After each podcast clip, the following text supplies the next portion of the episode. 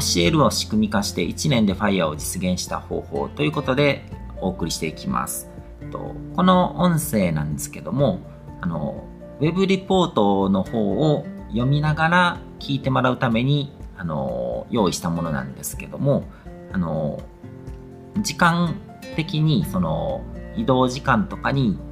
あの、聞きたいとか、流れ時間とかを使って効率的に学びたいっていう方のために、音声だけを聞いても、あの、内容が理解できるようにお話をしていこうと思います。ということで、あの、進めていこうと思うんですけども、最初に僕の自己紹介からしておきます。で僕は、えっ、ー、と、金山義信といって、ビジネスネームは悟りという名前でやってます。で、もともとはサラリーマンをやっていて、学習塾の教室長っていう仕事をしてました。で、あの、サラリーマンを2012年の2月までやってたんですけども、サラリーマン生活をしてた中で、全然その自分のビジネス活動っていうことをやってこなかったので、自分の商品とかサービスとか、そういうコンテンツがないところからスタートしてます。で、何をやってたかっていうと、あの、サラリーマン時代にブログとかで情報発信を始めて、で、そこから、あの、ブログを読んでくれる人が増えてきたので、メールマガジンをスタートさせて、で、そのメールマガジンで、あの、商品とかサービスとか、そういうコンテンツを販売するっていうことからビジネスをスタートさせて、で、2012年の2月末で会社を退職っていうところまで行きました。で、僕がやってきたこととか今やってることとかを表現するとマイクロ教育ビジネスっていうあの名前で表現できると思っててでこれはあの個人のレベルで運営できる小さな教育ビジネスなんですね。で教育ビジネスで言うとあのリアルビジネスで言うと何かスクールだったり何かの講座をやるっていう感じだと思うんですけどもそれを全部あのウェブ上で完結できる形でやってるんですね。で、インターネット上にバーチャルな教育機関を構築してるっていうイメージで、あの、インターネット上で全部完結するので、あの、スクール事業みたいに、塾とかみたいに教室とかを構える必要もないし、あの、講師とかを雇って、あの、働いてもらう必要とかもなくて、全部自分一人で完結するような、そういうビジネスなんですね。で、2012年の2月で会社を退職するっていうところからスタートしてでそこからあの仕組み構築っていうのをだんだん進めていってで約8ヶ月後ですね2012年の10月にはセミリタイヤが実現したと。セミリタイヤっていうのはあの日々の糧を稼ぐための労働から解放されたっていうことなんですけどもあのインターネット上に仕組みを作ってでそれが自動で働いてくれるのであの自分が生活のために、生活費を稼ぐために働くっていうことをしなくても自動的に収益が生まれてくるので、だからそういう労働から解放された状態ですね。でリタイアっていうのは、あの会社とかを退職して定年退職したりとかしてで年金とかその退職金とかそういうお金を受け取ってあの働く会社に勤めなくてもいいような状態っていうのをリタイアっていうふうに表現すると思うんですけども、僕は2012年、36歳の時ですね、にそれが実現して、で、それ以来ずっとそのセミリタイヤ的な生活をあの続けています。で、えーと、そのセミリタイヤが実現した後2012年の12月に自分の会社っていうのを設立したんですけどもその会社も3期目には年商1億円も突破してであの、今に至るっていう感じですね。で、この Web リポートのタイトルにもなっている FIRE っていう言葉なんですけども、これは Financial Independence で Retire Early っていう言葉の頭文字を並べたものなんですけども、あの、ファイナンシャルインディペンデンスだから、経済的自立でリタイア、リタイアアーリーなので早期リタイアっていう言葉の組み合わせなんですけども、この言葉って、あの、投資とかでそういう状態を実現しましょうっていう、あの、書籍だったりとか、あの、そういう発信をしてる人とかが、あの、中心だと思うんですけども、僕はあの投資系で実現するよりもビジネス系で実現する方がハードルが低いと思うし、あの実現した後のその幸福度も高いと思ってるんですね。あのたまに見かけるんですけども、年収が300万円とかでもファイヤーを目指しましょう、目指していけますよみたいなあの発信とかを見たことがあるんですけども、あのまあ、稼ぐ能力をもっと高めた方がいいと思うんですね。で、その投資系のファイヤーとかを話を見ていくと、その資金とかを増やして投資とかに回していって、で、あの、だからその過程の中で、あの、節約して、あの、お金、貯金とかそういうものとかをちょっとずつ使っていって生活するみたいなニュアンスがあったりとかして、あの、それはあんまり僕は、あの、幸せじゃないというか、お金が減っていく、あの、不安とか恐怖から逃れることができないと思うんですね。で、ビジネス系で、あの、ファイヤー、早期リタイアっていうのは、あの、生活に必要なお金とというか、これはやりたいことを我慢せずにあの生きて、で、そういう生活レベルで、で、それに必要なお金っていうのが、1日平均1時間から2時間程度の労働時間で稼げてる状態だと思うんですね。だから僕があの2012年の10月にセミリタイヤ実現っていうふうに書いてるんですけども、この時に実現したのが、えっと、月収200万円ぐらいとかが毎月あの自分があの新たに仕事とかをしなくても自動的になんか発生するようなそういう状況っていうのを作れたんですけどもそういう状態を目指せるのがあのマイクロ教育ビジネスっていうビジネスモデルなんですね。でこれは教えるっていうことを仕事にして早期リタイアするための最適解だと思ってるんですね。でこのレポート自体あの教えるっていうことのスキルがあったりとか何か知識とか経験があったりとかしてで何かいろいろと模索してる方が読んでる読んでたりとか聞いてくれてたりとかすると思うんですけどもそういう人たちにとってのその目指すべきゴール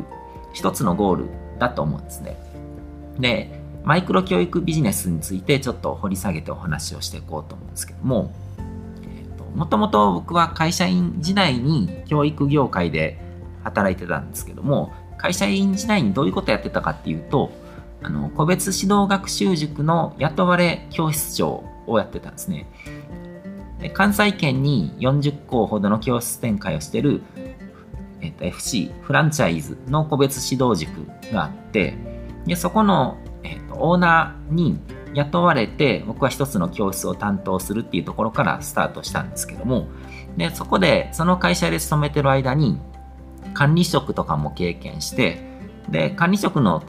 時には、えーと、5つの教室のグループリーダーをしてで同時にあの社員の教育だったりとか研修とかの担当とかも経験してたんですけどもやってた仕事っていうのは本当に時間労働とか肉体労働が中心で、まあ、肉体労働って言っても何か物を運んだりっていうよりはその自分の体を使ってあの仕事をするっていうだから自分がいないと仕事が回らないっていうそういう状態ですね。だから年間休日が70日以下で月曜から土曜まであの講習中夏季講習とかあの冬季講習とか春季講習とかは本当に朝から晩までの勤務っていうそういう労働状況ですねでそこから独立企業後にやってるっていうのは、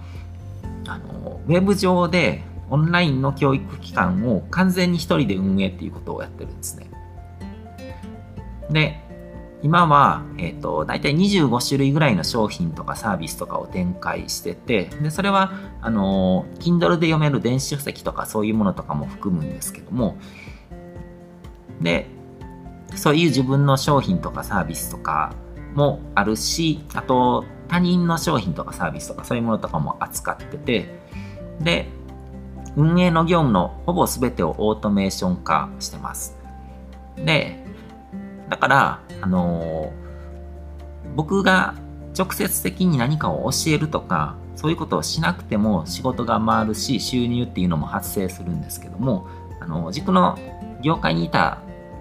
ぐらいなので、あの、教えるっていうことは好きなんですね。人と関わって何かを指導したりとか、あのー、学んでもらうっていうことをすることは好きなので、だから月に数回は自宅とか、あの、まあ、自宅が多いですね。自宅とかで勉強会とかグループコンサルとかコーチングとかをもうほぼ趣味みたいなあの感覚なんですけども、そういうのを開催してます。だから、あのやらなくてもいいけども、やりたいからそういう仕事をしてるっていう感覚ですね。で、あの実際、どういう世の中にどういう価値を生み出す仕事をしてるのかっていうと、そのやってることの中身は会社員時代と変わらないんですね。人に対して何かあのその人がまだ知らないことだったりとかあのその人があの伸ばしたいと思ってるようなこととかを教えてであのそれによって報酬を得てると。でインターネットを使って教えるっていう仕事を仕組み化してで自動化してるだけなんですね。で教育ビジネスでやることっていうのはどういうことなのかっていうことをちょっと分解してみていこうと思うんですけどもあの集客とセールスとサービスの提供っていう部分に分かれると思うんですね。まず集客っていうものがあってあのお客さん見込み客みたいな人とかを集めてくる必要があって塾時代だったら新聞折り込み広告とかポスティングとかあの、まあ、ポスティングっていうのはチラシをあの家に入れていくわけですね、ポストの中に。で、訪問前配布っていうこともしてて、これは早朝とかに、あの、学校の前とかに行って、で、あの、登校してくる生徒とかに、あの、自分の塾の教室のチラシとかを配る。で、あとは自分の教室に通ってくれてる生徒とかに、あの、紹介キャンペーンやるから、あの、誰か友達誘ってきてよっていうことを声をかけたりとかして、でそういう周知の活動ですね。まず自分の教室というか自分のあのまあ塾のことを知ってもらわないといけないのでそういうことをやっていた。で折り込み広告とかはあの会社の方でやってくれてたので、まあ、年間で予算とかがあってあのそれなりにお金をかけてあの折り込み広告を出してくれてたわけですね。で、ポスティングとか肛門前配布とかは、まあ自分の時間労働、肉体労働みたいな感じだったわけですけども。で、そうやってまず自分の教室のことを知ってもらって、で、そこから何が起こるかっていうと、電話とかで問い合わせが来るわけですね。塾を探してるんですけども、みたいな感じで電話がかかってきて、その電話を受けて、で、そこからあの教室の方にお子さんと一緒に来てもらって、で、入会面談っていうのをしてうん、で、入会面談っていうのは、まあ、営業の面談なわけですね。まだ塾入るかどうかっていうことを検討してる人に対して面談をして、で、ここの塾にしようって決めてもらって、で、それによって、あのー、対価が発生するわけですね。入会金、入塾金だったり、その毎月の月謝だったりとか。で、もうすでに通っているあの生徒とか保護者の方とかに対しては保護者面談とかをしてでそこであのじゃあ講習会でこれだけあの駒を取りましょうだったりとそういう営業トークをしてたわけですね。であのあとはその仕事の大部分がその教室運営運営業務全般でのサービス提供ですね。教室に生徒が来て、で、その生徒に対して、あの、アルバイトで雇ってる、あの、講師とかに授業をしてもらって、で、満足してもらう。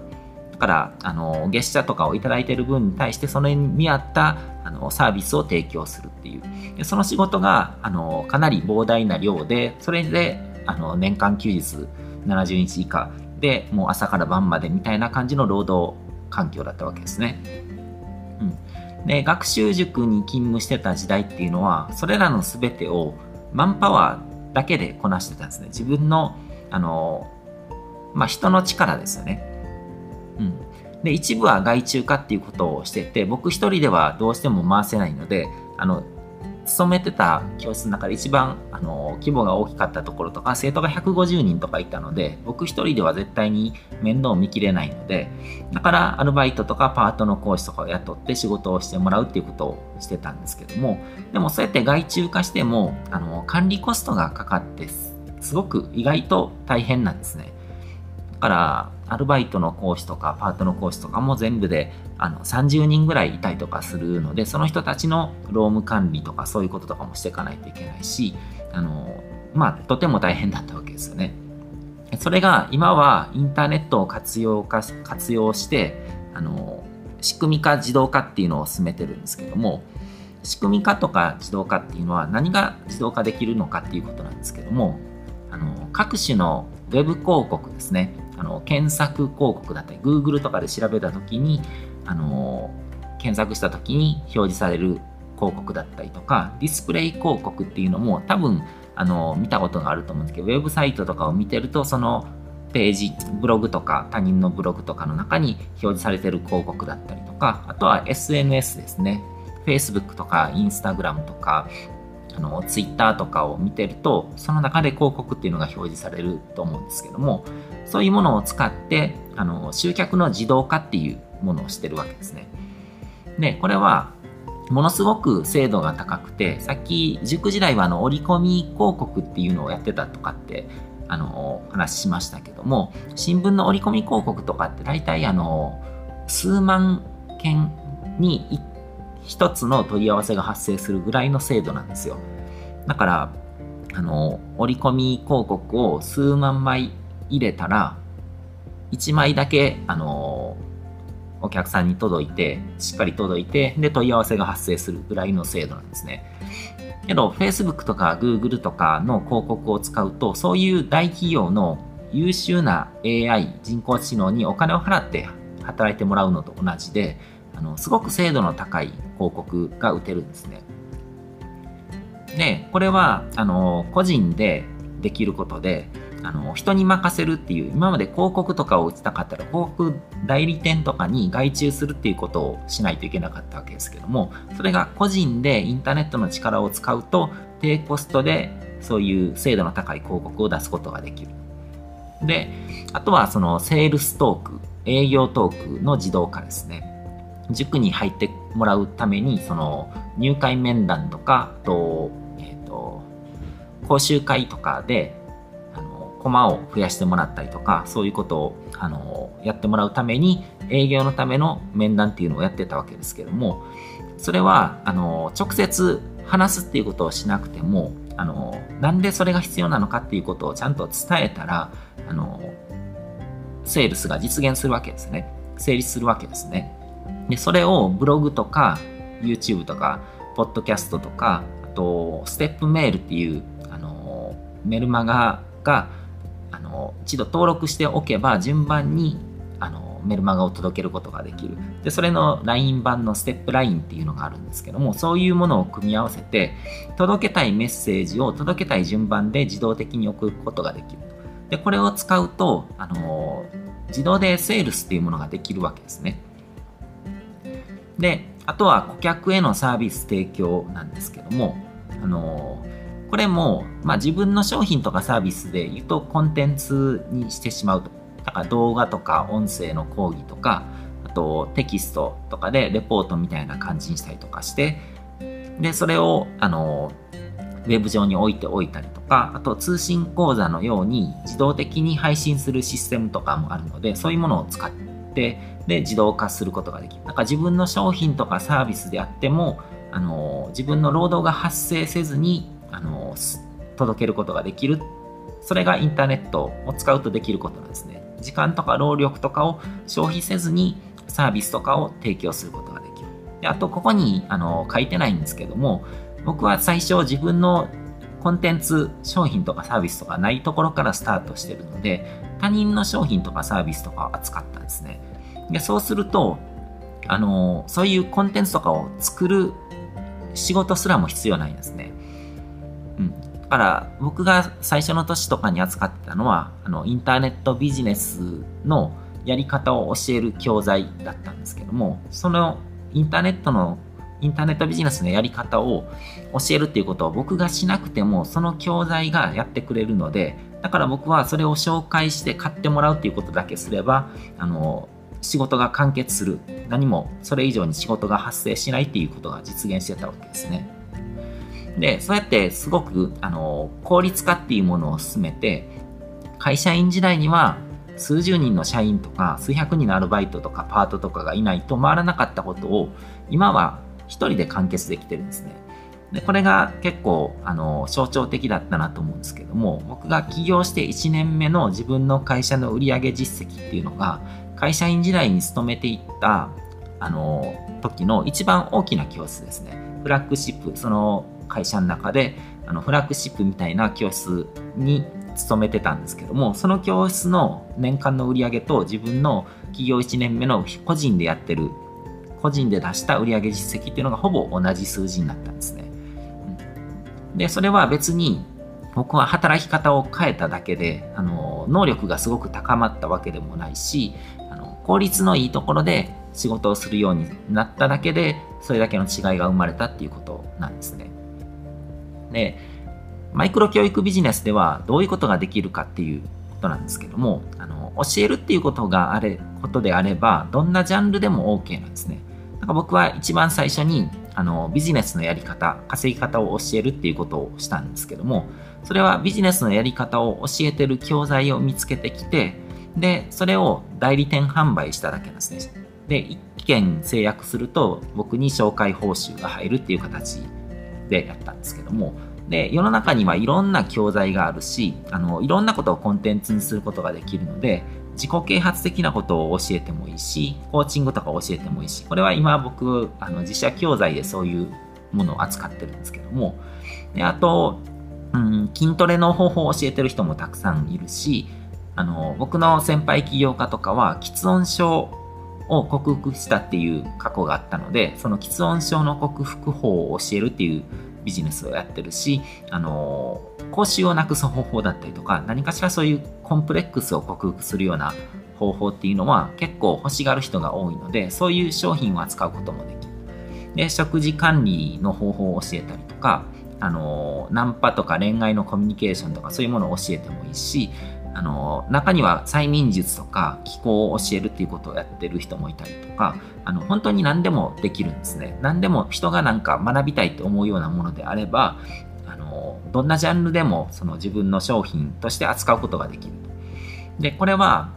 もうすでに教えるっていうことを仕事にしてる人とか教えるためのスキルとか知識がある人経験がある人。でそうじゃない人でもこれから教えるっていうことを仕事にしていきたいなってその教えるっていうことを通じてなんか人の人生に関わっていきたいなって思ってる人であれば誰でも参入することができるんですね。でしかも初期の資金とかもほとんどいらないんですね。あの実際にリアルビジネスとかで教育ビジネスやろうと思ったらすごいあの資金がかかるわけですね。教室とかを構える必要があるしあの人を雇ったりとかそういうこともしないといけないし。でもそういうものが不要で、ウェブ上のサーバー代とかサービス使用料のみで OK なんですね。で、インターネットの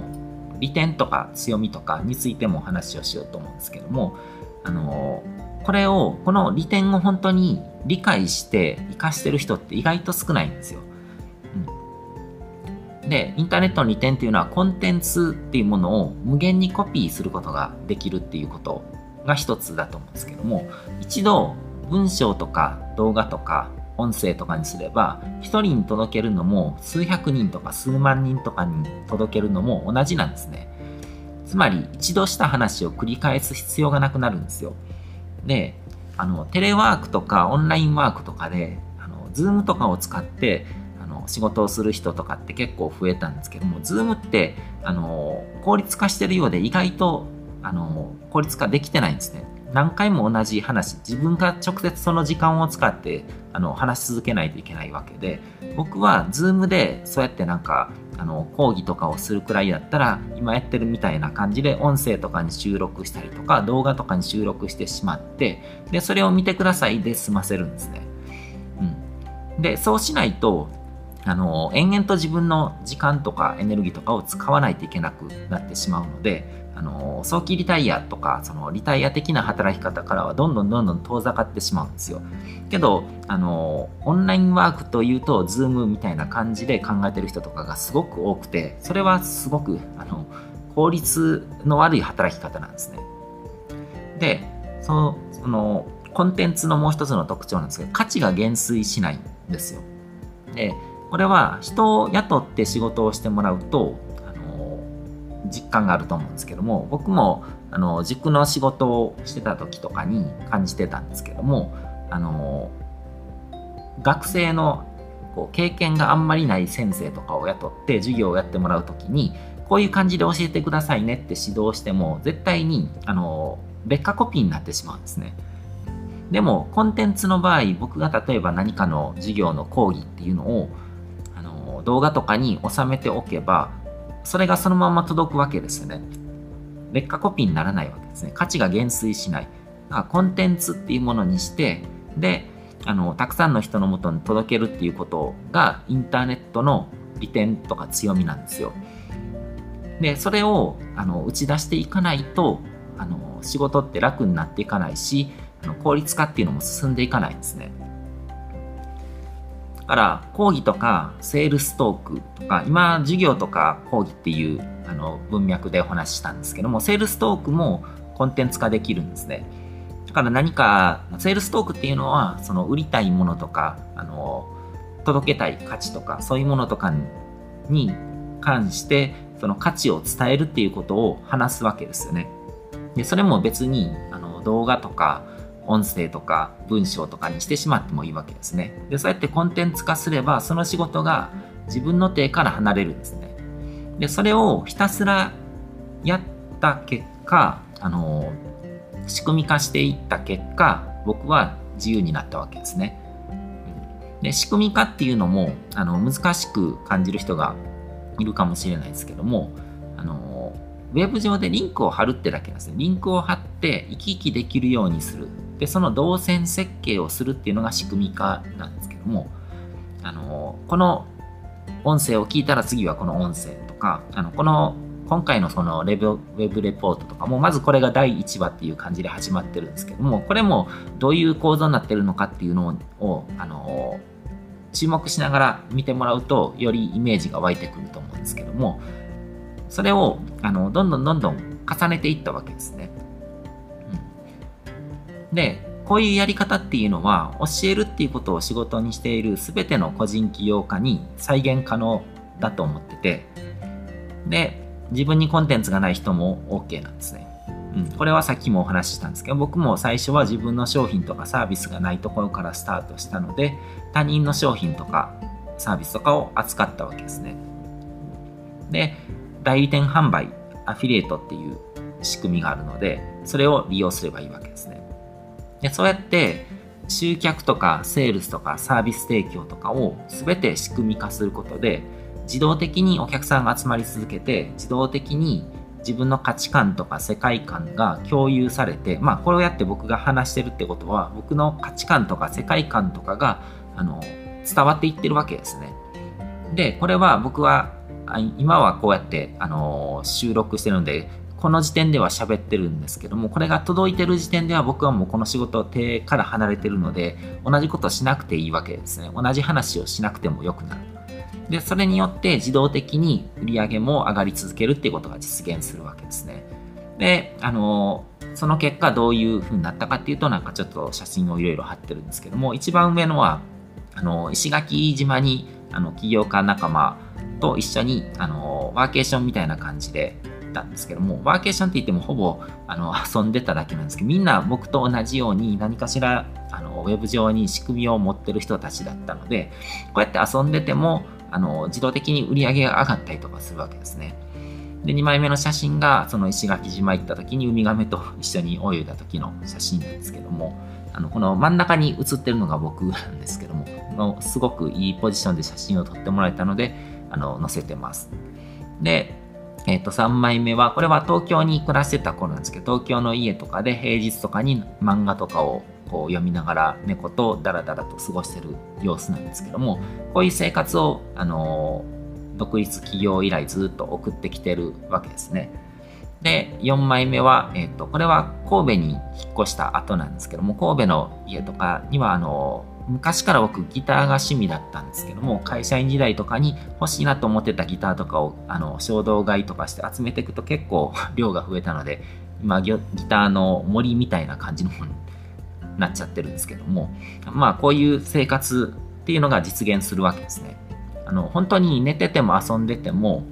あの旅行に行っててもぐうたらしてても毎日世の中に僕の話を真剣に聞こうという人の数が増えていくんですね。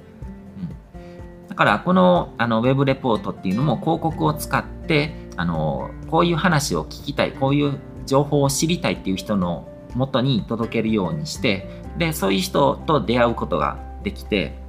そういう人が僕の話をこうやって聞く中であの価値観とかそういうものとかにあの共感してくれたりとかすると僕の話をもっと真剣に聞こうっていう風になっていってくれると。でそういうことが自動で進んでいくわけですね。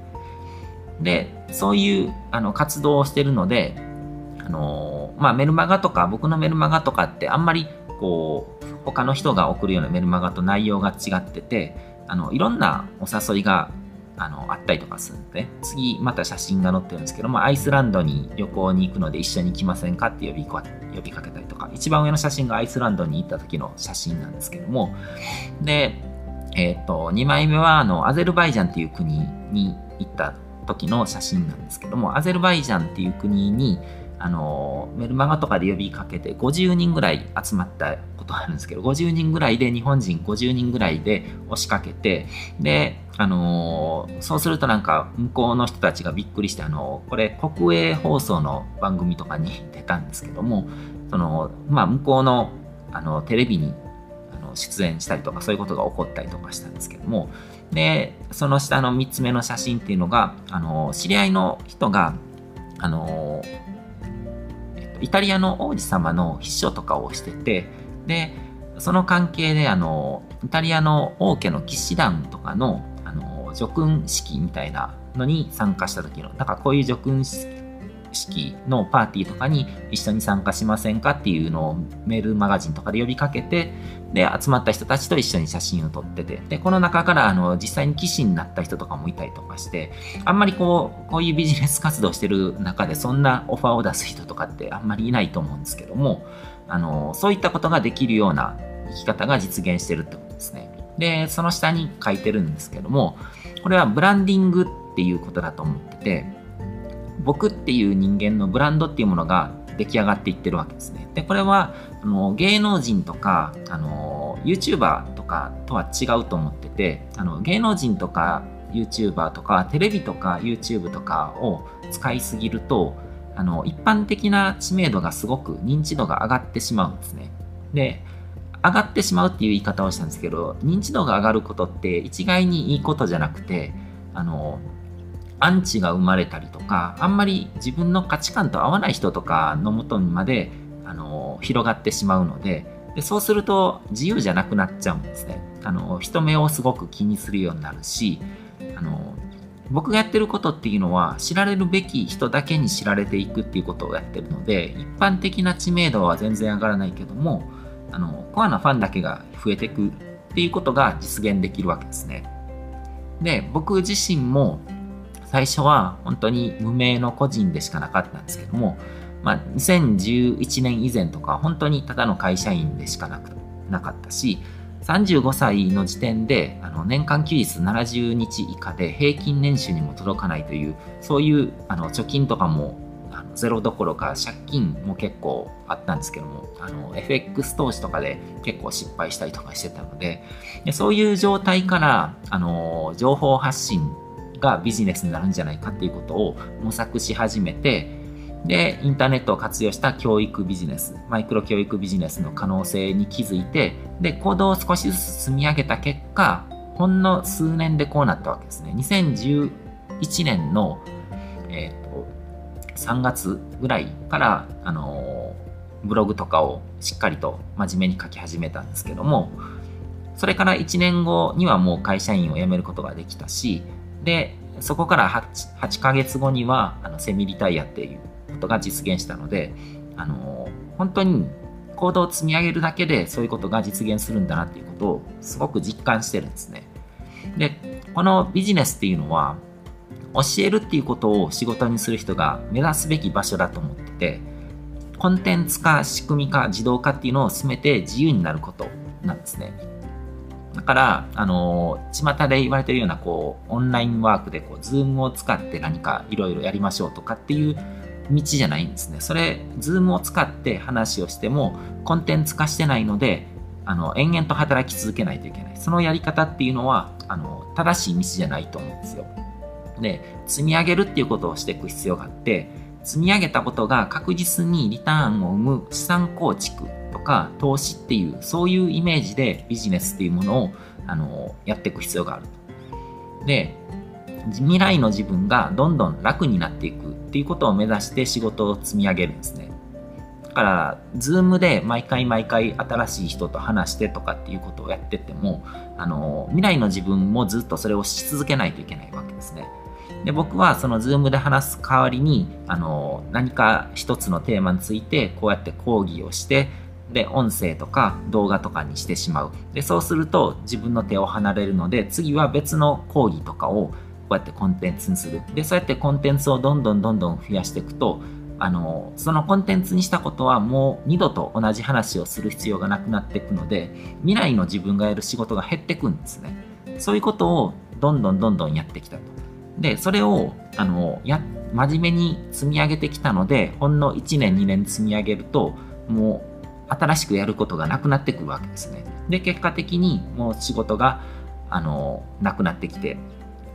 でも、あの、コンテンツとか自動化したものからどんどん収益が上がるので、あの、